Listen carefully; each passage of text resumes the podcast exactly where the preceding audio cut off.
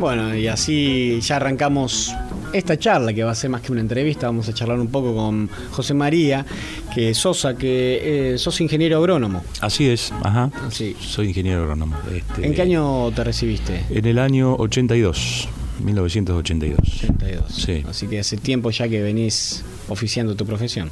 Tal cual, sí. La, la- la estuve mm, practicando en distintas empresas, en distintas zonas. Y bueno, eso me dio un- una visión muy interesante, por lo menos de lo que significa el, el sector, digamos, donde Claro. tengo que desarrollarlo, ¿no? Y uno de los epicentros también de la, de la economía argentina, podemos decir. Sí, sí, sí, exactamente. Este, estamos, nosotros par- participamos justamente de esa región y con todos los este, beneficios que eso implica también, ¿no? Y bueno, este, lo que pasa que obviamente esto ha, ha cambiado muchísimo desde aquellos tiempos, digamos. Este, bueno, obviamente la, la introducción de la soja, de la soja transgénica luego, este, fue modificando mucho. Yo no podía entender en aquel momento y nadie lo podía sospechar que podía llegar a ocurrir que del cultivo de soja se iba a hablar este, en, los mercados financieros, en, el almacén, en todos lados y con todo lo que, se- lo que eso significó y significa como, como cultivo más importante y concentrado. Eh, podemos decir que es el cultivo de Argentina, la soja. Sí, yo diría de gran parte del mundo también, digamos, ¿no? Este, sucede que aquí no, no, no lo consumimos en forma directa, este, pero somos uno de los principales productores. Ahora, esa misma soja es la que se hace el alimento, bueno, principalmente se hace alimento para chanchos y, demás Mm. derivados, pero también se hacen productos comestibles, esa misma, para seres humanos digo, esa misma soja o es otro tipo de soja.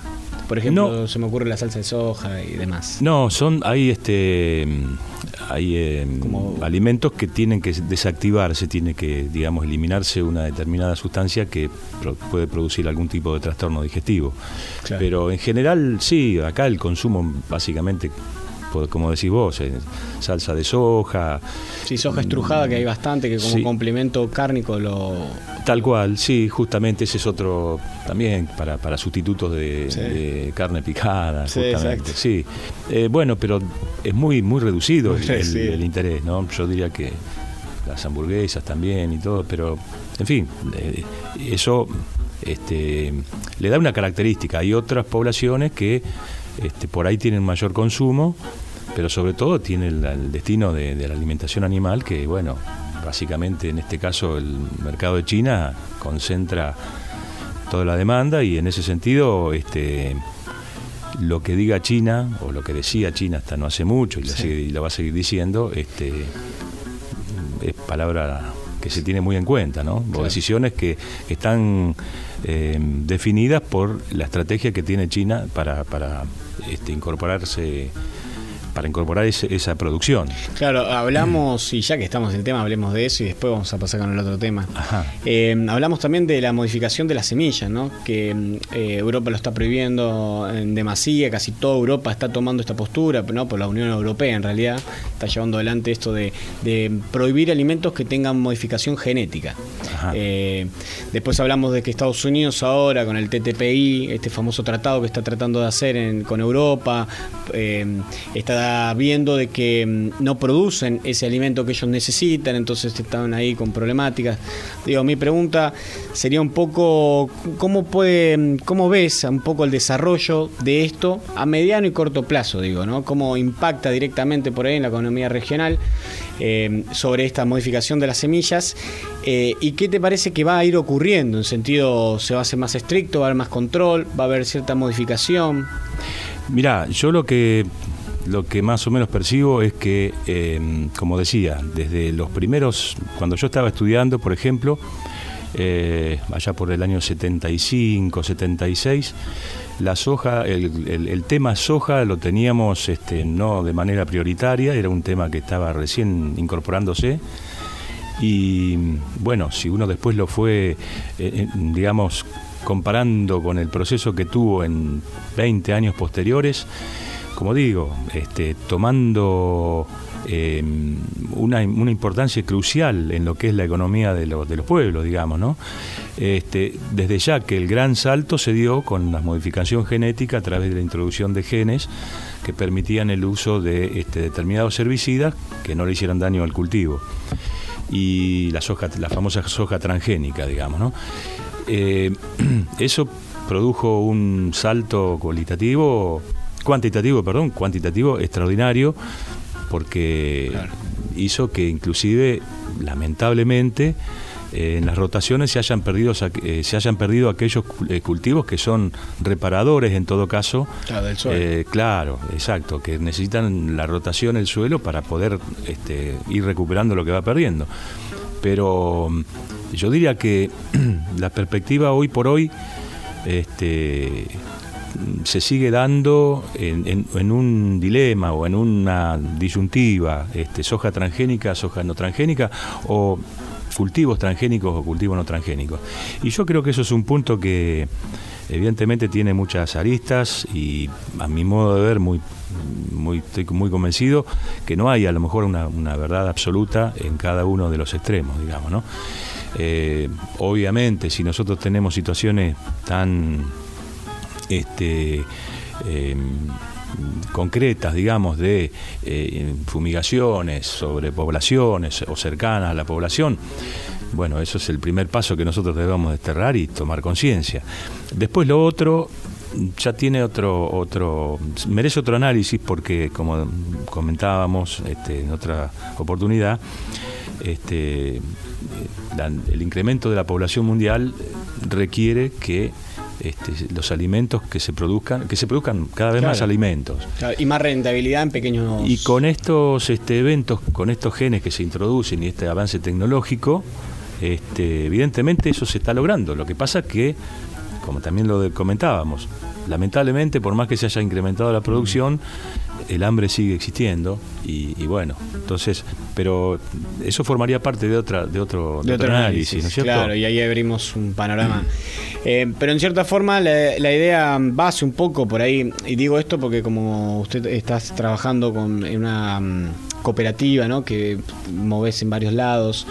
Eh, la idea sería un poco empezar a cuidar ¿no? la población, los, los, riegos, las fumigaciones y demás como primer medida. Sería, la idea sería poder controlar eso bien, que no genere daños a la población y luego ir trabajando en profundidad con controles del Estado y privados para poder ver cómo se lleva adelante esto de una forma que, que a todos les haga beneficio. Exacto. Lo que, mm, lo que sucede es que este, mm, eso va a estar muy condicionado eh, a la evolución, al, desarrollo que se tenga de cada uno de los productores.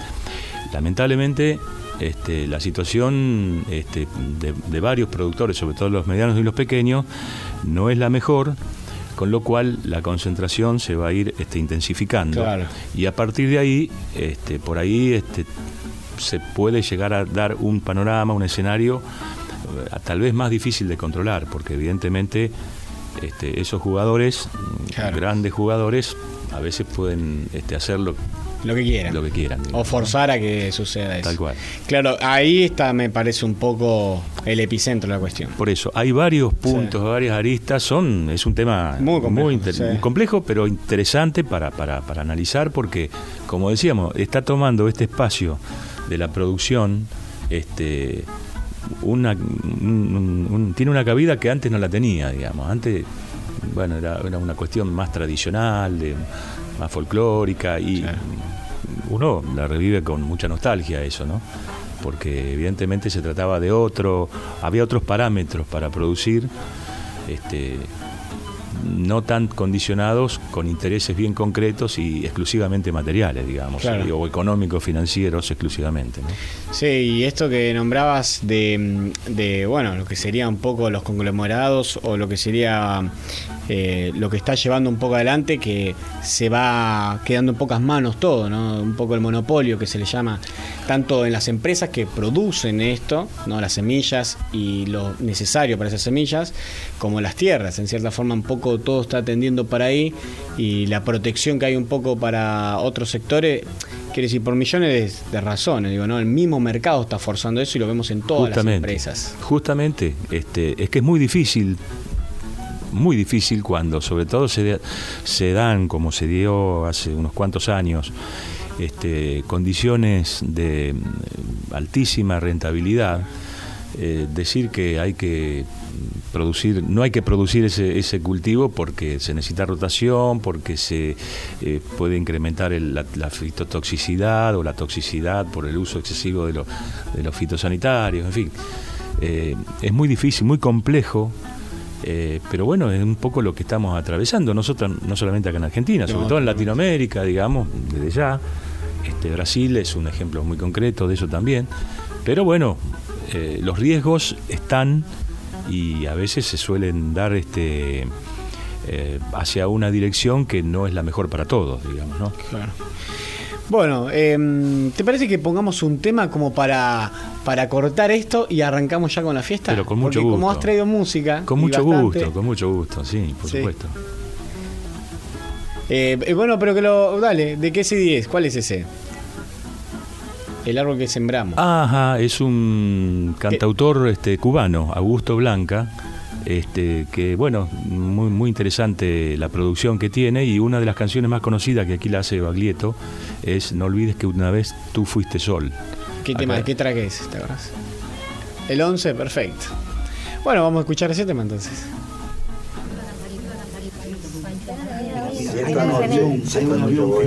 No olvides que una vez tú fuiste sol.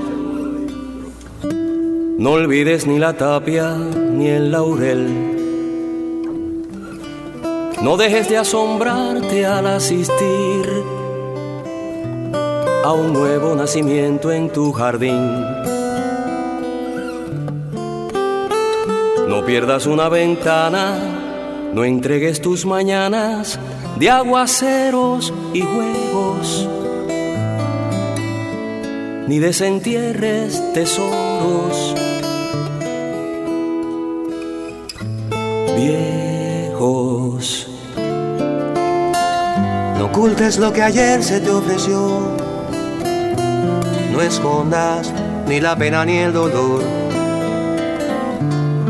No dejes que una nube diga adiós. No saltes en pedazos, no asustes tu diamante. No entregues tu perfecto amanecer, ni tus estrellas, ni tu arena, ni tu mar ni tu incansable caminar. Vete de nuevo hasta el arroyo, donde está tu mejor canto. Y ve, cálmale la sed a tus enormes prados. No permitas que se pierda tu cosecha, hoy que hasta la lluvia fiel no te ha escuchado. Busca tu raíz y dale la caricia la que siempre espera. La única manera de hacerla que vuelva a ofrecerte frutos hasta en el invierno. Y no olvides que una vez tú fuiste sol.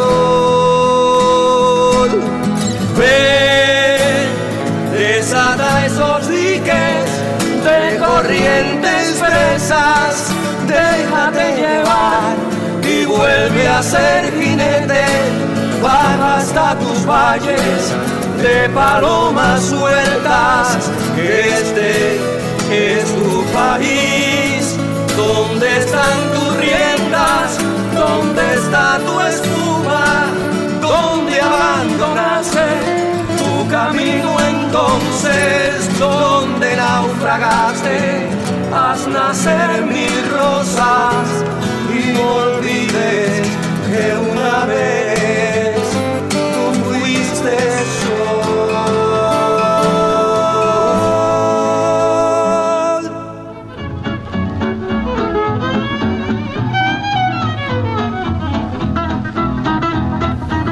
Bueno, y continuamos ahí, estamos escuchando un poco música y estamos afuera del aire, un poco como se dice off the record, estamos hablando un poco y un poco vos te dedicás a llevar adelante, estás en una asociación de, cooperativas, hablabas.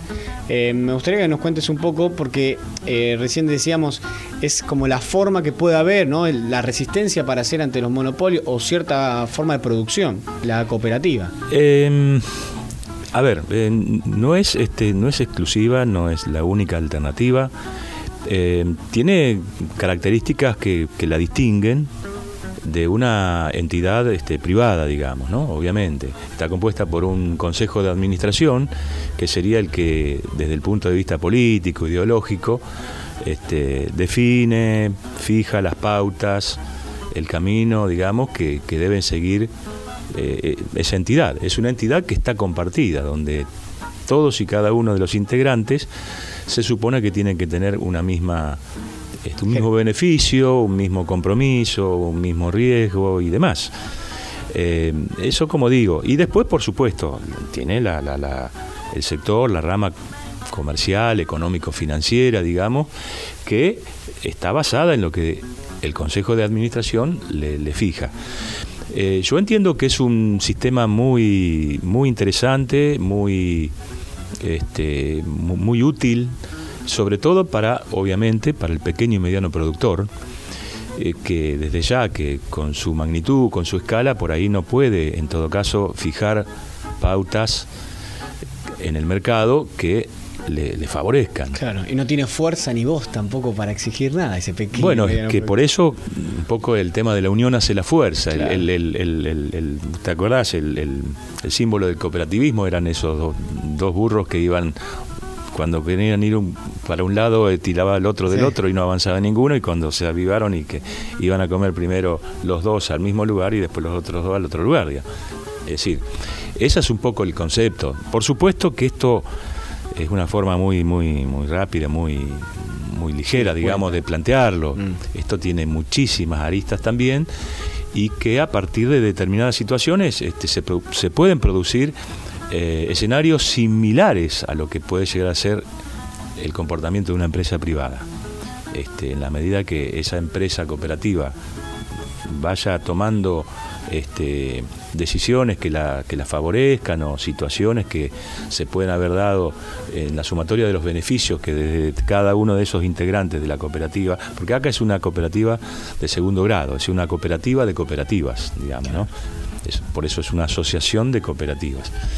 Eh, bueno, eh, yo creo que es un tema interesante, un tema muy... Bueno, nosotros acá tenemos, hemos tenido este, muchas eh, algunas experiencias, probablemente eh, no seamos la región donde mejor manifestación en cantidad, en magnitud, se esté dando con la presencia de cooperativas. Este, hay ciertas provincias, ciertas regiones, como sur de Santa Fe, el mismo norte de Buenos Aires, Córdoba, este, Entre Ríos, que tienen una tradición muy, muy, muy sólida, muy fuerte del cooperativismo que por supuesto a medida que van pasando los tiempos, este, tiene este, determinadas características y ayornamiento, exactamente. Em, vos me recién hablabas, bueno, estás hablando un poco de las cooperativas y cómo funciona. También involucra al pequeño, mediano productor un poco más de compromiso por ahí, de saber un poco más de temas, estar interiorizado, tener que participar, eh, tiene que estar un poco más instruido y responsabilizado de lo que está llevando adelante. Sí, se supone que sí, no siempre ocurre eso, no siempre ocurre. Y también vale aclarar que hay ciertos lugares, por ejemplo en la región del sudeste de la provincia de Buenos Aires, donde mm, los son socios de cooperativa integrantes destacados de grupos privados. Es decir, por ahí son, son este, integrantes de grupos CREA y demás, y a su vez forman parte de, la cooperativa. Es decir, en un sentido mm, no es excluyente que uno esté en el privado y pase al cooperativismo, no. Al contrario, este, pasa que eso tiene que ver con la convicción de cada uno y con el interés y el tiempo y el compromiso que uno le pueda dar. ¿Me podrías nombrar rápidamente eh, por ahí los beneficios o algunos objetivos pequeños que persigue una cooperativa que podría darle al, pequeño y al mediano productor? Digo, ciertas cosas que podría tener fuerza.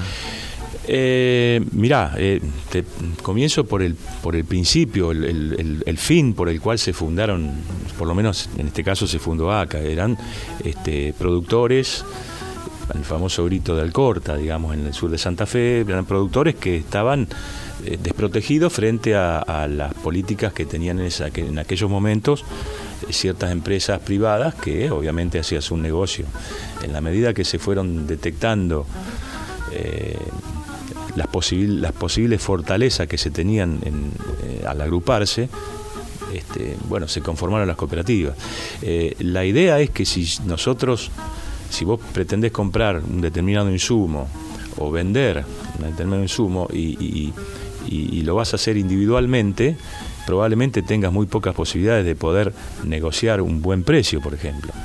Eh, mientras que si vos te juntás con lo mío, con lo del vecino y con el del otro vecino, ta, ta, ta, ta, ya una cosa es decir, vamos a vender 100 toneladas, a vender 5.000 toneladas. O vamos a comprar tanta cantidad de productos. Te estoy mencionando simplemente un aspecto. Después hay otros aspectos que tienen que ver con, eh, con la solidaridad, digamos, con, con, como digo, no hay en todo caso, eh, desde lo teórico al menos, hay, hay sí una, una pauta, una premisa que es la que todos tienen las mismas condiciones, todos trabajan en las mismas condiciones. Bueno, eso esa es la propuesta del cooperativismo. Insisto, en lo teórico es eso. A veces, en ciertas circunstancias, eso no se da así de forma pura, pero el objetivo es ese. Y, ese agrupamiento ha permitido que, muchas comunidades, pongo un ejemplo concreto, la localidad de Crespo, en Entre Ríos, tenga en la cooperativa y hay varios también pequeñas este, pequeños eh, por eso decía que acá en, esta región no se ha dado mucho este, la presencia de cooperativas agropecuarias. Eh, se han dado cooperativas de pavimentación, cooperativas, claro, de luz, exactamente, pero no agropecuarias, yo me refería un poco a eso. Y eh, en, en, esos lugares, en sur de Santa Fe, en Entre Ríos, la cooperativa es una entidad lo más importante, te diría, porque canaliza, digamos así, la, el, trabajo de muchísima gente, le da en forma directa o indirecta beneficios para, para, para toda la comunidad. Y es un referente, un referente que puede tener este ponía el ejemplo de Crespo, Crespo tiene un supermercado que es te diría uno casi un hipermercado con producción propia de carnes, de huevos, de aromáticas, de muchos productos que la misma dirección de la cooperativa, el mismo consejo de administración define que hay que producir. Y eso a lo mejor lo están produciendo para la cooperativa sectores que no, no son cooperativistas. Claro. Y entonces, Pero se tienen que meter en ese mercado. Y sí, porque por ejemplo la verdura del supermercado la producen productores que, insisto, no son socios de la cooperativa y se los venden a la cooperativa, la cooperativa los compra y los vende al resto de la comunidad. Es decir, es muy interesante, muy interesante. totalmente, totalmente. Este, insisto, por ahí acá nosotros no hemos tenido un, antecedente bien marcado este, en ese sentido. Y bueno, a lo mejor es para analizarlo, ¿no? ¿Por qué? Bueno, metámonos de lleno ya con lo que es la fiesta nacional del chancho asado con pelo. Me gustaría que nos cuentes un poco eh, qué motivó hacer este festival? ¿Cómo fue el origen, pero también cómo fue la, necesidad? ¿De dónde surgió para hacer este, esta fiesta que obviamente en su inicio no tenía esta intención que fue adquiriendo después? Pero digo, ¿cuál fue lo, el motor, lo que explotó para vamos a hacer esto, vamos a traer música, hacer una comida en particular? Me gustaría que me cuentes un poco. Sí, mira, nosotros, yo hablo personalmente en esta, en esta, instancia, digo, em, eh, la idea era, digamos, dar en determinado momento de la vida de la comunidad este, una propuesta mm, sencilla, humilde, digamos, muy, este, muy em, limitada en ese sentido a la comunidad de, San Andrés de Giles. Haciendo mención, sí, nunca lo, lo desconocimos a eso, al contrario, yo creo que tendría que tener a lo mejor un poco más de resonancia, sobre todo en las generaciones actuales, de lo que fue en algún momento los festivales que se hacían aquí en la esquina del, del, Club Más Fuerte, con trascendencia nacional, este, a través de, bueno, de, hermano Jorge Biancotti, que le dio un, en, aquel momento con artistas que luego fueron este, enormes artistas populares y muy conocidos. Bueno, pero con ese antecedente, en determinada época, en, los años 60, nosotros prácticamente hasta el 2000 no teníamos, desde el punto de vista de una manifestación popular, desde lo artístico y particularmente del folclore, este, por lo menos eh, en, forma, digamos, este, eh, que tuviera, em, como diría, la que, surgiera de una propuesta grupal. Y esa propuesta grupal en aquel momento, con el grupo que se había armado, este, mm, fijamos en todo caso un, objetivo que era concentrarnos, reunirnos en la primera edición en el Papi Fútbol. y claro, en el Club Social, exacto. Y bueno, la, resonancia y la respuesta de la gente fue eh, muy, muy motivadora para que tuviéramos, este, en todo caso, una intención de superación, pero siempre, como decíamos, con un criterio más bien local, dirigido a lo local. Eh, como vos dijiste, creo que bueno, la evolución fue, fue dándonos este, mucho más ánimo para, para progresar. Y, bueno, se llegó a una, propuesta que me parece que, fue válida para, para todos, más allá de pronto después del resultado que se haya tenido, pero creo que hemos tenido, este, hemos podido dar en todo caso, y ya no solamente para la gente de San Andrés de Giles, y no solamente inclusive para la región, sino me animaría a decir este, humildemente eh, para una buena parte del país, este, bueno, por lo menos una, una imagen de nuestra localidad este, con una propuesta que a lo mejor, bueno, pudo trascender eh, de la mejor manera, ¿no? Sí, a mí, eh, nosotros lo hablamos el otro día, pero me ha pasado en lugares que he ido y siempre me dicen, uh, San Andrés Gil, la fiesta del chancho asado con pelo. Eh, y es, es hermoso que podamos ser citados o recordados por cosas que no, no son trágicas y demás como han habido y bueno, no me voy a poner a contar en este momento, pero digo que, es necesario también de tener una imagen positiva, algo productivo, algo que nos deje a nosotros parados, porque bueno, en San Antonio estamos acostumbrados, ¿no? Que San Antonio de Areco tiene siempre una referencia a lo tradicional, las fiestas, y demás. Em, y nosotros, por, bueno, la Virgen en, Luján y, y otros artistas y autores, pero nosotros ahí como que esto nos daba, nos ponía ¿no? en el mapa de otra forma, diciendo, miren, acá ocurre un evento, un evento que también eh, se lo puede por muchas formas. El otro día hablamos que eh, ¿Qué fue lo que causó tanta, eh, tanta conmoción en la, en la ciudadanía? ¿no? no sabemos porque es una conjunción. El nombre, el chancho asado con pelo. Sí, sí, sí. Yo creo que eso fue un poco, como comentábamos, ¿no? Ese, no, no fue pergeniado como tal, digamos, ¿no? Pero yo creo que hemos logrado un. Se, logró tener un, una conjunción de dos este, características que a lo mejor en determinadas circunstancias son opuestas. Eh, por ahí, un producto gastronómico con, bueno, con asombro desde el nombre y demás, pero sobre todo con una este, unas cualidades formidables, porque el, menú chancho asado con pelo es exquisito. No, no, no creo que haya nadie que haya dicho que, que, feo, que feo, no le gusta. Pero a su vez también eh, conjugar esa situación más, más tradicional, más, más folclórica a lo mejor, más nativa, con eh, una propuesta que desde el punto de vista artístico, y no solamente el musical, sino desde lo que es lo creativo, este, se unieron y en todo caso se complementaron fundamentalmente. Y yo creo que eso nosotros no lo, no lo no nos propusimos hacerlo de entrada así de esa manera. Se dio, fue creciendo y bueno. vos, me, contabas, el otro día nos contabas a ambos que mm, hicieron varias pruebas cuando iban a hacer el chancho asado con pelo. Ah, sí. Hubo otro experimento, me gustaría que... No, sí, bueno, sí, en ese momento cuando nosotros recibimos la, la información de que se hacía que se había comido un chancho asado con pelo, bueno, un poco este, muchos de los integrantes del que después estuvimos en la comisión y demás, este, compartimos, este, bueno, primero un chancho asado con pelo y fue exquisito, pero después era cuestión de tener un cordero con lana, por ejemplo, también, que no, no tuvo la misma la, misma aceptación, no, pero bueno, quiero era un, tema de prueba y error. Y obviamente que no se podía, pero es anecdótico, sí, evidentemente eh, estábamos en el campo de Johnny Fury con muchos otros compañeros y, realmente, bueno, fue, fue muy lindo.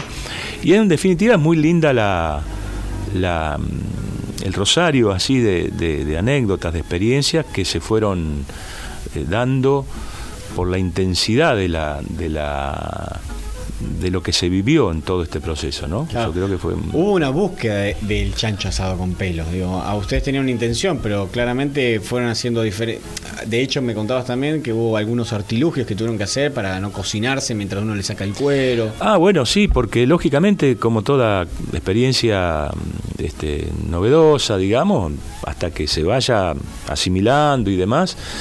Este, uno va tratando de tener la mejor eh, eh, forma de producirlo, la, mayor, la mejor y mayor este, eficiencia en el consumo, la, las estructuras de las parrillas se fueron modificando, en fin, fue un aprendizaje, fue un aprendizaje que permitió que hasta el día de hoy, obviamente, ya sea evidentemente un, menú muy característico este, de nuestra de nuestra comunidad y que la comunidad ahora también lo, lo lo practica como de hecho, ves carteles en la ciudad que dice a veces eh, sí, sí, sí, tal cual, justamente. Eso, bueno, eso, a ver, yo creo que acá también este, debe hacerse hincapié en que esto, eh, tanto la parte gastronómica como la parte este, artística, es un proceso cultural, digamos, ¿no? Este, a nosotros nos marcó como comunidad. Eh, en, ese sentido, digamos, está prevaleciendo a través del tiempo el menú, el, nombre de la fiesta. Eh, ¿Por qué? Porque fue un acontecimiento cultural, cultural en el amplio sentido de la palabra, ¿no? Eh, la cultura también en todo caso es este de hecho el, mismo plato que se sirve no el chancho asado con pelo es un fiel reflejo de, de una de las características de la región. Quiero decir el chancho el la producción la producción porcina sí eh, refleja claramente lo que se hace en este sector qué mejor no sí sí sí sí. No no en ese sentido sí inclusive hasta podríamos decir que que fue un impulso importante para la zona y en algún momento eh, no se pudo concretar, pero en algún momento hasta la Asociación Argentina de, Productores de Cerdo este, mm, utilizaba o, pretendía en todo caso este, aprovechar el atributo que tenía y la difusión que había de, la carne vacuna para decir, bueno, hay que producir cerdo, producción porcina. Eh, sí, fue un, me parece que fue una experiencia muy amplia, muy diversa este, y, bueno, de la cual me parece que todos nos sentimos orgullosos, ¿no? Claro. ¿Vamos a escuchar otro tema? Así mm, seguimos amenizando esta noche mientras estamos hablando con Cejo Sosa, uno de los integrantes de la comisión del Chancho Asado con Pelo. Eh, ¿Cuál vamos a pasar de este? El 4. Es Adrián Goizueta, el, cantor, canta con una cantante este, em, nicaragüense, Norma Elena Gadea, y Adrián Govilleta es el hijo de un eh, actor, eh, bueno, un antiguo actor que mucha gente a lo mejor mayor se recordará, eh, Oscar Casco. bueno, es el hijo de él, hace mucho tiempo que está viviendo en, el Caribe, no, recuerdo exactamente en este momento del país. Este, y bueno, canta una canción dedicada a, Nicaragua.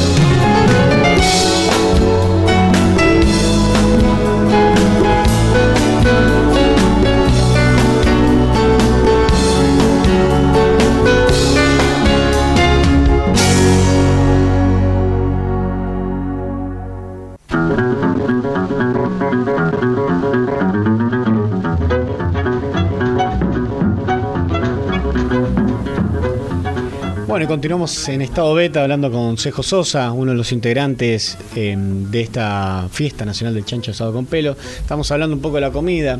Me gustaría que nos, nos contés un poco sobre la artística. Digo, algo que también se nombraba mucho del festival era la artística que tenía, que era cuidada, que ciertos artistas no venían, venían otros, que había un criterio ahí importante. Entonces, me gustaría que nos profundices y nos cuentes de dónde salía eso, cómo hacían para ponerse de acuerdo.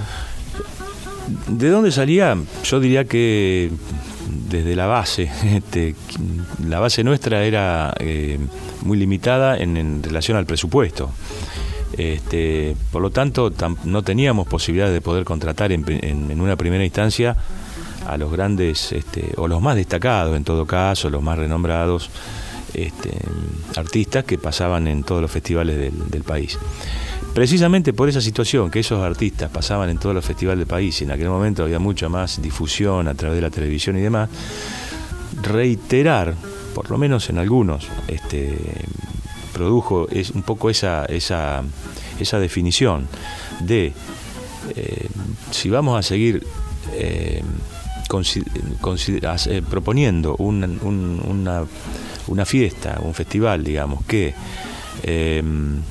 pintase del mismo color y de la misma forma que lo hacen o que los grandes medios, la televisión, lo pasan como pueden pasar el festival, uno de Tierra del Fuego, el otro de La Quiaca, el otro de Mendoza, el otro de, Capital, no, no podíamos distinguirnos, no podíamos este, diferenciarnos. Insisto, la primera argumentación es, no había presupuesto.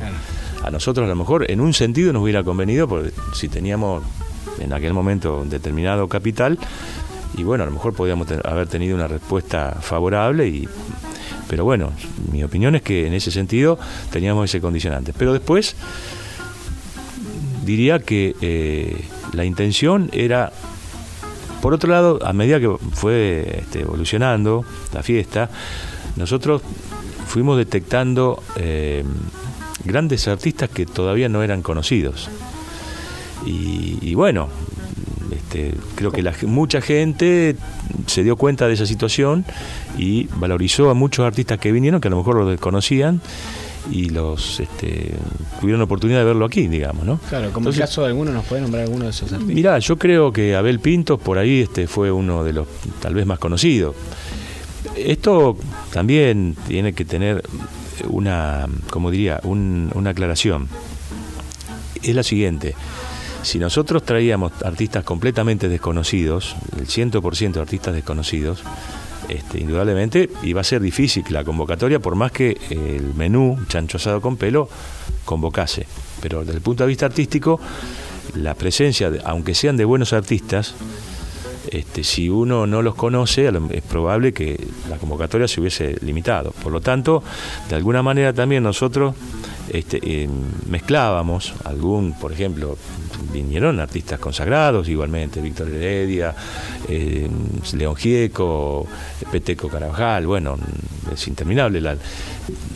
Pero a ellos, que eran los, los, este, los artífices a lo mejor más este, destacados de la noche, los complementaban una serie de, de otros artistas que, como digo, este, en aquel momento, inclusive recién también arrancaban como artistas y luego se fueron eh, difundiendo y destacando como tales, hoy por hoy siendo este, o grandes autores o mejores intérpretes o, referentes de la música popular, ¿no? ¿Y quién te hubiera gustado traer? ¿A quién hacía artista decís, ah, este me hubiera encantado tenerlo en los festivales? ¿Algún artista? Mira, nosotros te comentaba que este, lamentablemente en la última edición no pudieron estar ni Coplanacu ni, ni Rally Barrio Nuevo, porque bueno, este, la, noche que estaba previsto había llovido y no tenían fecha para reponerla y nos propusieron una fecha que ya después este, fue imposible poder definirla. Pero bueno, en, cada, en aquel momento había muchos. Por otro lado, también había un criterio que eso también creo que produjo una, atención este, hacia la fiesta, que era eh, dar un tinte o una impronta eh, de música latinoamericana también, ¿no? Con lo que nosotros pudimos, los escaso presupuesto, con los vínculos que se pudieron lograr, hemos tenido presencia de, de artistas uruguayos, de artistas cubanos, y bueno, Mm, peruana, una peruana también. Este, bueno, en fin, de, alguna manera eso me parece que fue también otro eh, aspecto que hizo que, que de alguna manera tuviera también mayor este, fortaleza la, la propuesta. ¿no? ¿Cuántas ediciones hubo de la fiesta nacional? Seis, seis, seis. ediciones, 2006. Y la séptima fue la que no, no se pudo realizar. Mejor dicho, se realizó de modo eh, parcial. Parcial, porque bueno, no llovió y después pero no, en realidad fueron siete, digamos, ¿no? Pero... Era una fiesta también que participaba, mm, iba a decir como todas, pero en realidad no es verdad, pero mm, que participaba mucho la comunidad, en el sentido había varias organizaciones distintas, bomberos voluntarios, club de fútbol, club sociales que participaban. ¿Cómo fue la respuesta cuando ustedes los convocaban o si se acercaban? ¿Cómo era la respuesta? ¿Cómo trabajar con esas entidades? Eh, fue muy, muy, eh, muy buena, digamos, porque eso era mm, había, eh, había motivación desde todo punto de vista, digamos, ¿no? Había, por supuesto, en, las entidades una necesidad de, recaudación y demás, pero también había un compromiso en la medida que este, justamente se trataba de un evento que permitía tener un, eh, una participación en nuestra comunidad de gente que hasta del exterior venía. Entonces, medio como que uno se sentía el anfitrión. Eh, ya no éramos solamente los que estábamos directamente vinculados, sino que cada uno y todos desde afuera eh, se sentían los, eh, los, los, convocantes, digamos, y por lo tanto también tomaban compromiso muy fuerte, ¿no? Empezaron a hacer, claro, la fiesta ya era de más gente y de más organizaciones. Y de todos, claro. y de todos. En ese sentido fue de todos. Por ahí era eh, un grupo impulsor, pero fue de todos. Y yo creo que un poco el mensaje final es ese, ¿no? Incluso en algún momento eh, el eslogan que, que, se tuvo es la fiesta de la gente para la gente, ¿no? Fue, me parece, un, un criterio bastante acertado porque por ahí no había, eh, digamos, la participación de intereses eh, económicos exclusivamente, digamos, sino que, como digo, la, fortaleza la estaba dando la misma comunidad, ¿no? La recepción este, la, manifestaba la, la comunidad y cada uno se sentía, como digo, el anfitrión. Em, me gustaría que me cuentes un poco em, la, ese, el último festival, el último que, bueno, podemos llamarlo el trágico, llamémosle, ¿no? Como en toda. No, no, no, no, no. No, tragedias creo que son otro tipo de. son otras cosas, ¿no? Son. Parece que algo trágico es. No, eso. No, es este. Fue un momento duro, sin duda porque, porque las aspiraciones que uno tenía desde ya no pasaban por lo que ocurrió, digamos, ¿no?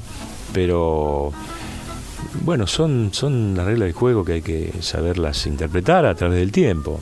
Em, no sé, yo mm, por lo menos no, tengo un concepto tan, tan dramático, más que fue una cuestión, como digo, dura, pero bueno, insisto, hay otras cosas que son realmente mucho más este, bueno, contémosle un poco para aquellos que por ahí no, conocen y lo que sucedió, que hubo una gran lluvia ¿no? ese fin de semana. Sí, sí. Se pospuso nuevamente, siguió lloviendo. Sí, eh, sí, ese fin de semana aquí solamente llovió porque en los alrededores a 5 o 6 kilómetros, ¿no? Y acá cayeron como 80 milímetros y se inundó el parque de modo inusual.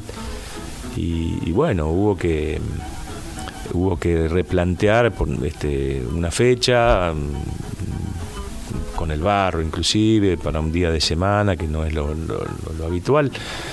Pero bueno, este, yo creo que mm, hasta el último momento la fiesta mantuvo eh, su dignidad, digamos, ¿no? Cayó de pie. De pie, digamos, valga la, la contradicción. ¿no? es decir, me parece que tuvo, tuvo obviamente se discontinuó, pero, pero su espíritu me parece que prevaleció y sigue prevaleciendo. Yo creo que todavía está, está latente. Eh, algo que también siempre se plantea, o aquellos que nos interesa y hablamos del tema, y qué pasó con por ahí con el trabajo con el Estado, la municipalidad, digo, ¿y por qué no se pudo por ahí generar? ¿O sí? ¿Cuál, ¿Cómo hubiera sido? Em, yo creo que eso, em, a ver, nosotros como te decía al principio, un poco el, embrión de todo esto surgió desde lo que fue un, grupo este, de particulares, digamos, ¿no? vinculados este, o comprometidos por lo menos con, un sector oficial o político. Por supuesto que tratándose de, una propuesta que incluía estructura o infraestructura este, del Estado, digamos, merecía tener un vínculo eh, muy cercano o por lo menos muy aceitado para que se superasen y que tuviéramos la disponibilidad, en este caso el parque municipal y bueno, algunas otras este, necesidades.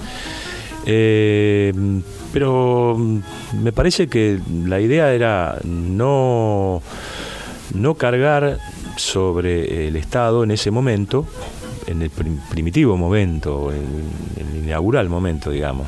Eh, porque en definitiva era una, una, propuesta que nosotros lo habíamos diseñado de esa manera y, y bueno, los riesgos teníamos que correr nosotros. La lectura que uno puede hacer a través del tiempo es, y en virtud justamente del, del, fin que se tuvo, este, es por ahí haber eh, tenido la posibilidad de poder eh, haber eh, apuntalado en todo caso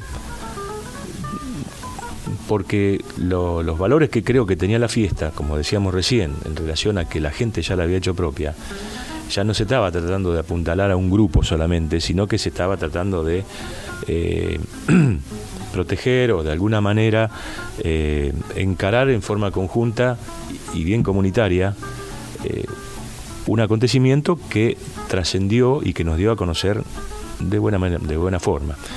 Tal vez eso este, haya sido lo que uno por ahí este, tiene como idea.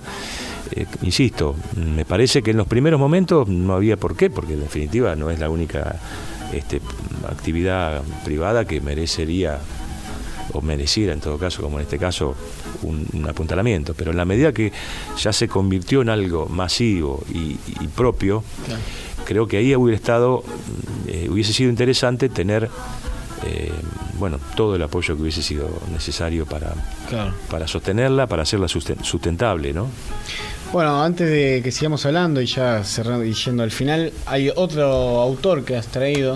Ajá, sí, mira, esto es un, un CD de, de José Carvajal, del Zabalero, un artista uruguayo ya ya fallecido. Y eh, acá está, es un conjunto de canciones que están dedicadas a un cantante, un cantor, diría yo, este, argentino, exiliado. Este, primero estuvo en, Francia, en Holanda, después quedó en, Uruguay, que se tenía como nombre artístico Higinio Mena. Y, Mena era el nombre con el cual el Che entró a Bolivia para hacer su epopeya, digamos, ¿no?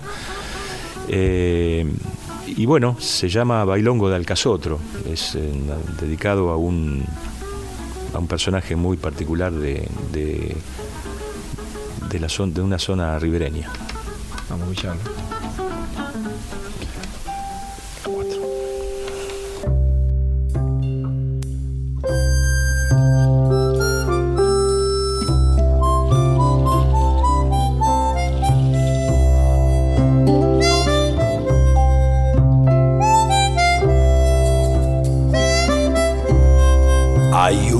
escucharlo. allá, entre la arboleda, donde vive el perico al casotro, navegando sobre siete pilares, la corralan despacio los agostos, las aguas grávidas de la creciente, le traen de vez en cuando los despojos de alguna lancha de contrabandistas es un misterio la vida de Alcazotro.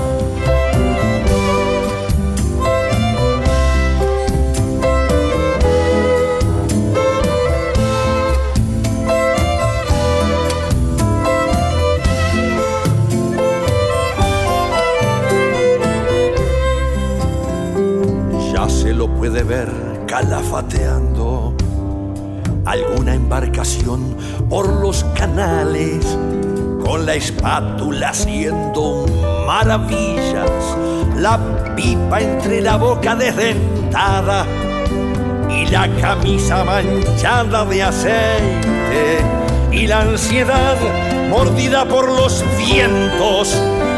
Rachas de eternidad son sus silencios, hachas de un sol bestial matan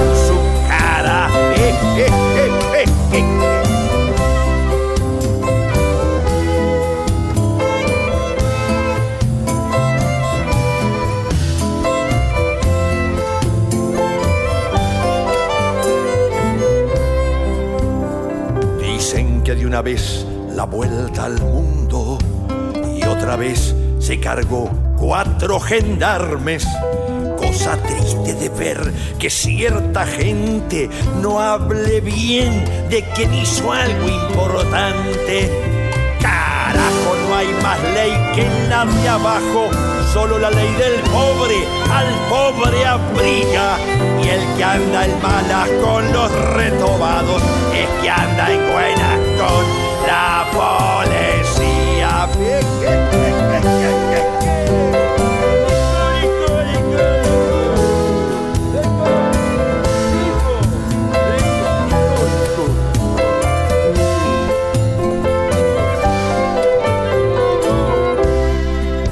Cuando el tano le da a la verdulera, a él le gusta bailar con la celina. Esa mañana de invierno o primavera, toda la isla entera se endominga. Cuando su boina viene a los chinchorros, se arman grandes fritangas populares. Crece un humo violento de chupines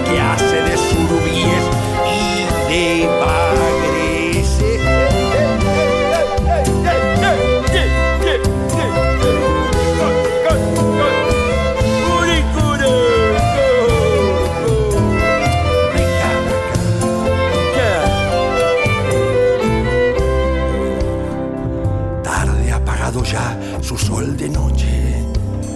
Se duerme entre sus gatos y sus perros y su casa navega intensamente como nave de sombra los sausales tras tras su bote borracha las anguilas dicen que van bailando en el verano mientras su pipa ya en el mediodía va el pavor de los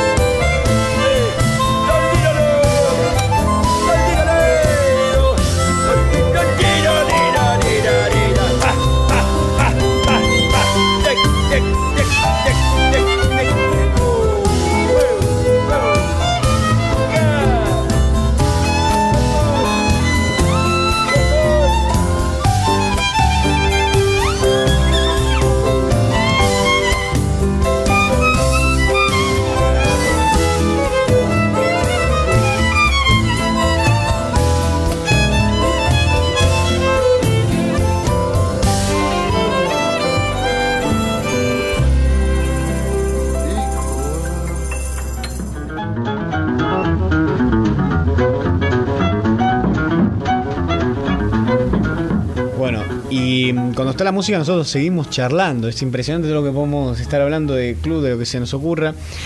Pero bueno, vamos a volver sobre el caso que nos acomete hoy, acá nos encuentra, que es el, el chancho asado con pelo. Estamos hablando un poco, bueno, de lo que era por ahí el, lo que se pensaba a medida que iba creciendo y por ahí ir trabajando con el Estado, con más participación, de alguna forma u otra, que lo iba a ir pidiendo para el festival. Y a mí, a mí me gustaría que también nos cuentes un poco eh, la parte empresarial, cómo las empresas por ahí apoyaron o cómo fue la estrategia, la estrategia un poco que hicieron para conseguir apoyo, financiamiento y demás para llevar adelante los últimos, más que nada, que eran más importantes. Sí, bueno, eso fue una tarea muy, este, digamos, eh, con mucho compromiso hecha. eh, mucho compromiso, mucha vocación, pero tal vez con, este, con no tan rigurosa, eh, digamos, pautas que permitieran en todo caso este, darle a quien iba a ser el auspiciante eh, una, una propuesta que, que fuera incentivadora para, para que invirtiera. O sea, nosotros en ese sentido teníamos un... Pasa que en la medida que la, la fiesta fue ampliándose y creciendo, eh, los, eh, caminos que se nos abrían, las necesidades que se nos abrían eran muy grandes, ¿no? Desde el punto de vista estructural, en relación a los escenarios, a todo lo que era la estructura del sillas, etcétera, etcétera, todo lo que era la, composición de, y la logística de los asadores, de la compra de los animales. Eh, alojamiento. Ah, bueno, alojamiento, todo lo artístico, en fin, había toda una serie de, puntos que eh, nos, nos, convocaban y nos, no nos permitían en todo caso tener con la magnitud que se necesitaba en ese momento una estructura rigurosa que, como te digo, hubiera sido este, efectiva, eh, que hubiese sido efectiva para poder lograr una financiación. Porque con las entradas, no, con, no solo con las entradas se podía llegar a, a, cubrir todos los gastos, porque había gastos estructurales muy, muy, muy altos y bueno, eso no nos permitía en todo caso este, incluso no nos permitía tener superávit de, campaña de, edición a edición. Claro, y ahí está, el, eh, recién nombrabas lo del escenario, que lo hizo el arquitecto Hugo si no me equivoco. Eh, uno de los, eh, una de las ediciones, sí. que quedó la estructura, obviamente hoy es... No, la estructura esta es una estructura nueva. La, la, que hizo Hugo, que tuvo, este, fue, fue muy original, digamos este, la tuvimos que modificar, la tuvimos que modificar porque, eh, bueno, mm, se hubiese podido realizar de otra manera a lo mejor, con mayor magnitud, pero con mayor inversión. Y como decíamos, el punto este, neurálgico, digamos así, de nuestra debilidad era la, falta de inversión.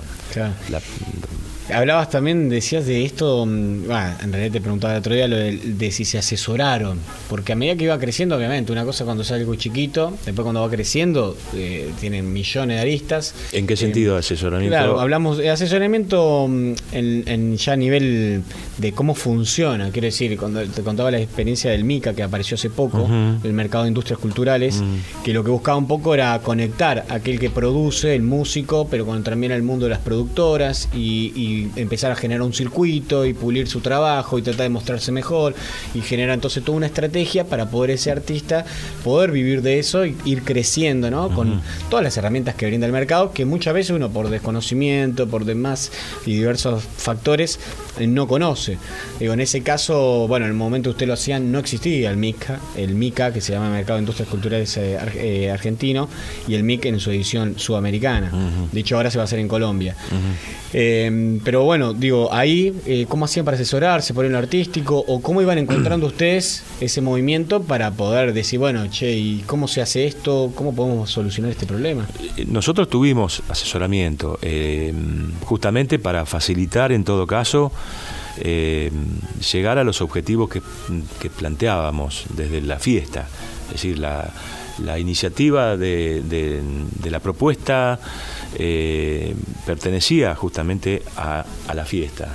Eh, por supuesto con mm, asesoramientos eh, desde lo artístico, con vínculos que nos permitían en todo caso este, lograr, bueno, a lo mejor una mejora en los presupuestos y demás, y sobre todo también destacar que había en aquel momento por lo menos una gran adhesión de los, de los artistas más conocidos, inclusive puedo mencionar a, qué sé yo, a Raúl Barbosa, que vino dos veces y, que tuvimos un, un, este, un, excelente vínculo y lo tenemos y, él es un destacadísimo, digamos, músico a nivel mundial y sin embargo eh, sabía de cómo venía, cuál era la naturaleza de esta fiesta y él en otras circunstancias podía haber dicho, mira, yo quiero tal capital, tanto dinero por actuar y, nos, daba una mano formidable.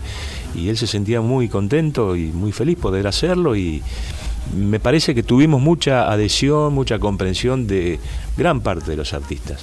Inclusive luego de la, de la debacle de la fiesta, este, también hemos este, recibido la solidaridad de varios que estuvieron muchos de los que estuvieron y otros que no, habían estado, pero la conocían. En definitiva, eh, teníamos asesoramiento en ese sentido. Tal vez el principal asesoramiento que nos faltaba, como te decía, era el encuadramiento administrativo, digamos, ¿no? que hubiera podido, como decíamos, tener un sector que hubiera eh, recaudado, digamos, a través de la publicidad, a través de, otros Sí, medios, digamos. artículos, claro. Pero, insisto, este, los tiempos no daban, el número de participantes no teníamos tanto, este, no estaba, no era lo adecuado, digamos, y entonces bueno. ¿Cuánto era el núcleo chico de trabajo? ¿Cuántos eran? Y depende en, en- en- en- Claro. depende en cada rubro, digamos, ¿no? Eh, no sé, yo voy a decir 15, 15 personas que más o menos estaban, tal vez me, me equivoque, pero entre 15 y 20 personas, digamos, que tal vez este, con mayor o menor actividad, digamos. Eh, Claro. se te podría decir que en aquel momento no sé cuántos éramos en Giles y llegó un momento que los 20.000 estábamos detrás de todo, ¿no es cierto? Pero este, obviamente que, que había un núcleo, digamos, más concentrado que por ahí era donde tomábamos algunas más determinaciones, algunas otras determinaciones. Eh, ¿Qué va a pasar? ¿Vamos a tener en algún momento de vuelta a la fiesta nacional del chancho asado con pelo? No lo sé, yo ojalá, ojalá que se pudiera continuar. este yo eso es un tema que no no no no sé si ser- si seríamos nosotros los que tendríamos que dar una, una respuesta. Obviamente eh, como, como como propuesta que como decíamos que tuvo una valoración y que tiene una valoración histórica para la comunidad sería bueno que no se la pueda dejar. Eh, evidentemente la, la impronta que pueda llegar a tener no va a ser la misma, porque evidentemente o probablemente sea este, dada por, por si es que por, por- si es que se da por algunos otros, digamos, ¿no? Pero no lo sé, no, no, francamente no lo sé. No, no. Pero esperemos que sí. Vamos a tratar. Nosotros de acá vamos a decir que sí. Bueno, ojalá, tratar que sí. ojalá, Ojalá que se dé.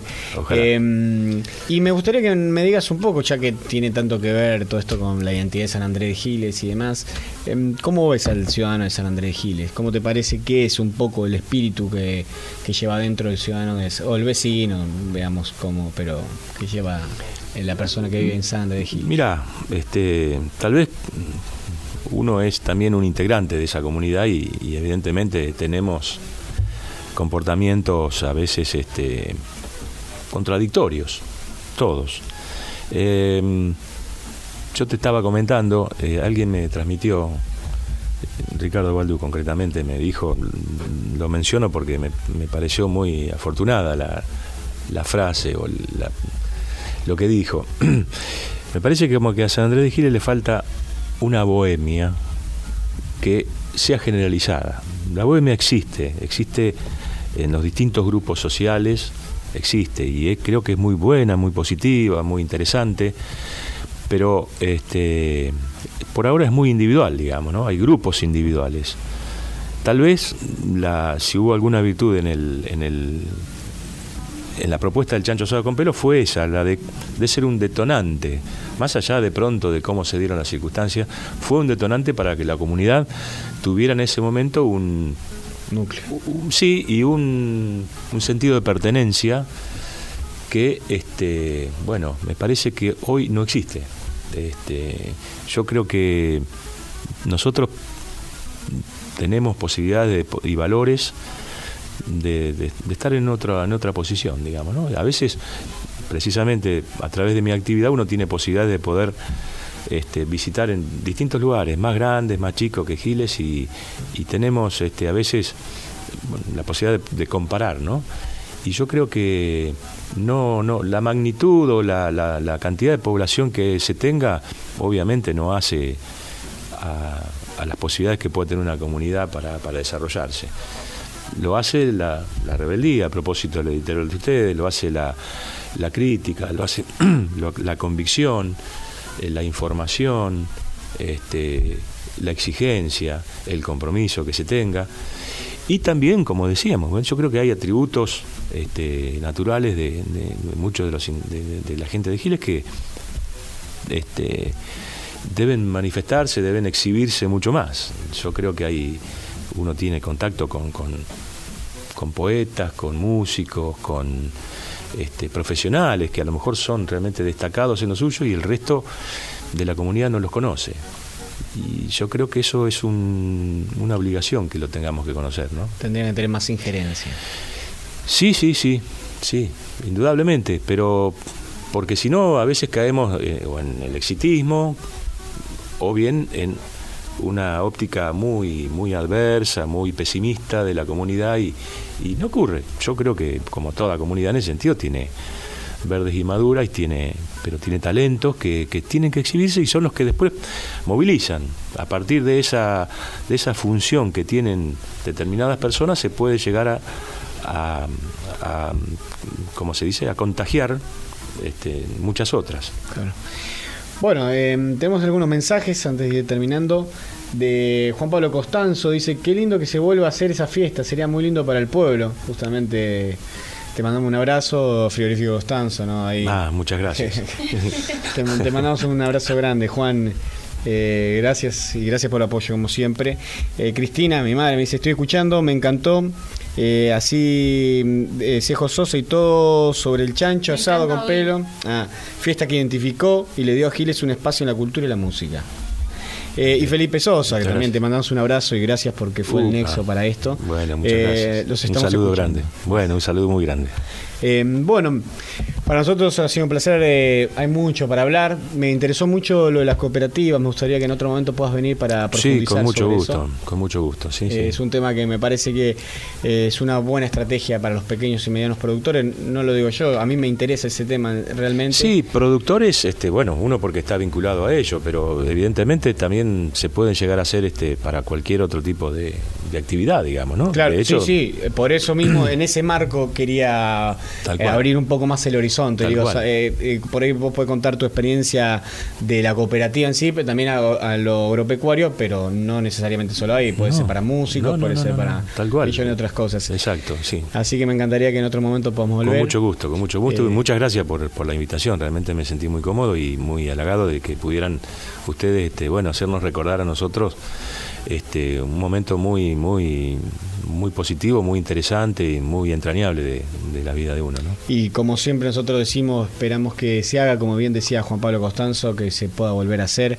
eh, en las manos que sea, eh, obviamente en lo mejor posible, pero bueno, que esté abierta la posibilidad para, para hacerlo. ojalá. ojalá, ojalá. Eh, así que bueno, eh, ¿cuál es el último tema que tenemos? Mira, el último que había elegido eh, se llama Parabo, es una canción de Rubén Blades. Eh, me, me- me- me gusta este, la fortaleza que tiene esta persona que, que relata su historia, que, que reconoce que, que- que tuvo muchas adversidades, pero que siempre quedó parado. ¿eh? y que lo entierren parado directamente. Yo que he vivido parado, que me entierren parado. Y con todas las este, falencias que tuvo y demás, me parece un mensaje excelente para, para, para tenerlo en cuenta. ¿no? Buenísimo, muchas gracias. Al contrario.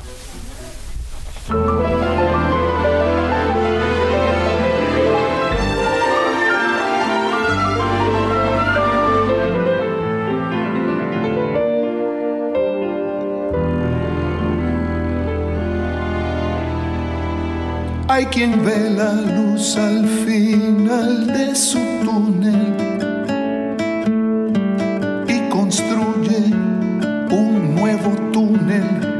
para no ver. Y se queda entre lo oscuro y se consume, lamentando lo que nunca llegó a ser. Yo no fui el mejor ejemplo y te lo admito. Fácil es juzgar la noche el otro día. Pero fui sincero y eso sí lo grito. Que yo nunca, nunca hipotequé al alma mía. Si yo he vivido parado, y hay que me entierren parado.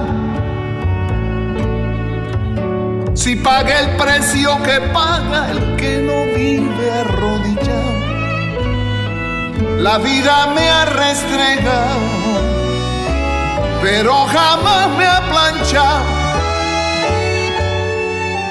en la buena o en la mala, voy con los dientes pelados. Sonriendo de pie, siempre parado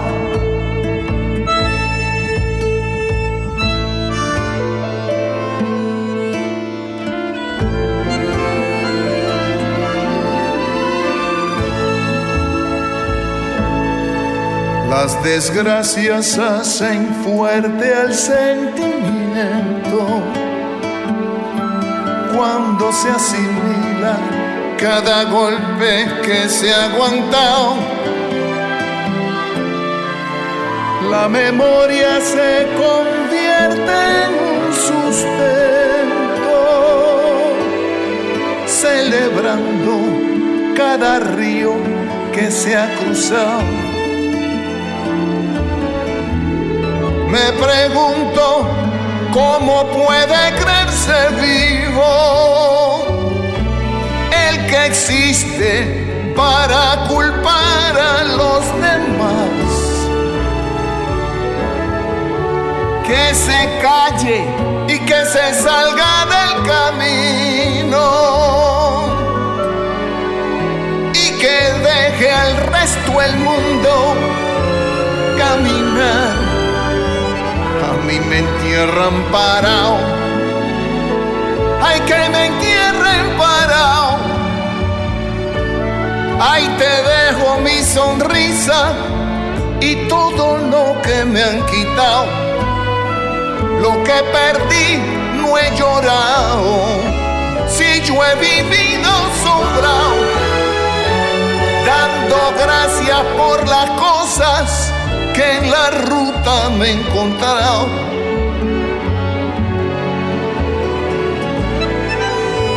Pierdo y pago en sangre propia de mi conciencia abrazado. Parado. Siempre parado. siempre parado.